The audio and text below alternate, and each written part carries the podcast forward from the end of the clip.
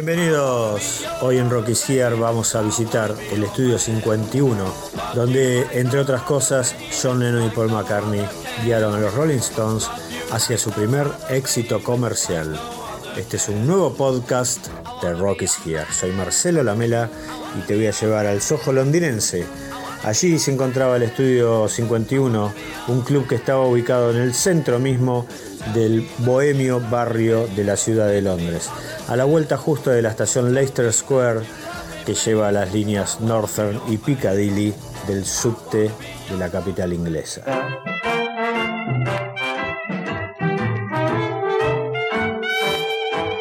También se lo conoció como Kane Collier's Jazz Club en homenaje a un trompetista inglés de jazz.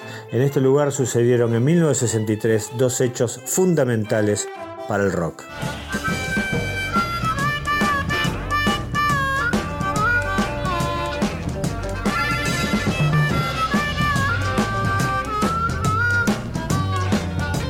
joven Eric Clapton, de apenas 18 años, asumió la guitarra al frente de los Sharpers y debutó en vivo en el escenario del Estudio 51 en octubre de 1963.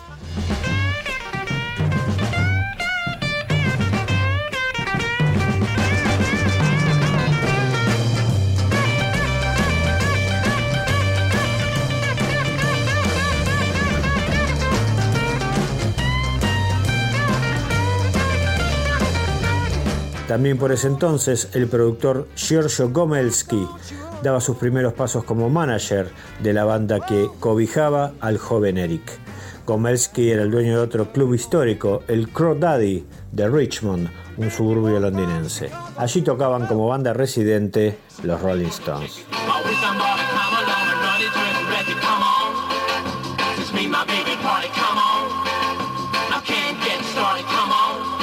Hablando de ellos, la banda de Jagger y Richards también se presentaban constantemente en el estudio 51. Y cuenta Andrew Lou Oldham, el manager de aquel momento de los Stones, que luego de editar su primer simple no tenían claro hacia dónde iba la banda. Mick y Keith no terminaban de consolidar sus canciones, de consolidarse como compositores. Y justamente Andrew se encontraba con los Stones en medio de un ensayo en el estudio 51, cuando frustrado porque veía que su banda no tenía muy claro hacia dónde dirigirse, para despejarse tanta frustración salió del estudio y justamente se cruzó con Lennon y McCartney que bajaban de un taxi. Premoniciones, destino. Él ya había trabajado con ellos anteriormente en tareas de promoción de los Beatles ya que colaboraba con su propio manager, Brian Epstein.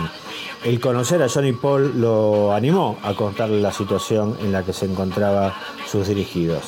En esa charla les confesó que no tenían ni siquiera definido cuál sería su siguiente simple para grabar.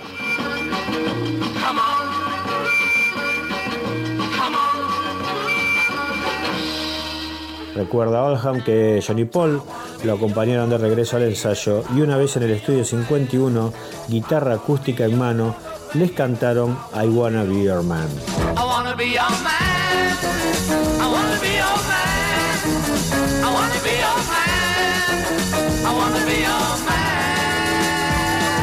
Un par de meses más tarde, el 1 de noviembre, los Stones la lanzaban como simple y se convertía en el primer gran éxito del grupo cuando alcanzó el puesto número 12 en el ranking británico.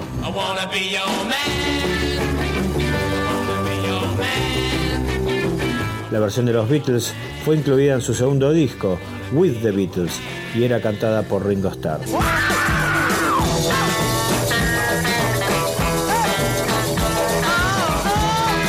Fue editado el 22 de noviembre de 1963, apenas tres semanas después del simple Los Stones, que se transformaría en el primer hit de la banda de Jagger Richards.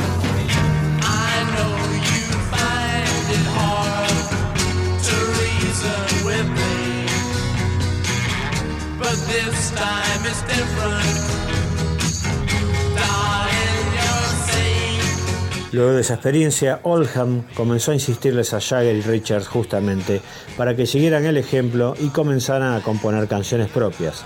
De a poquito, Mick y Keith fueron aprendiendo y vaya si le salió bastante bien el aprendizaje.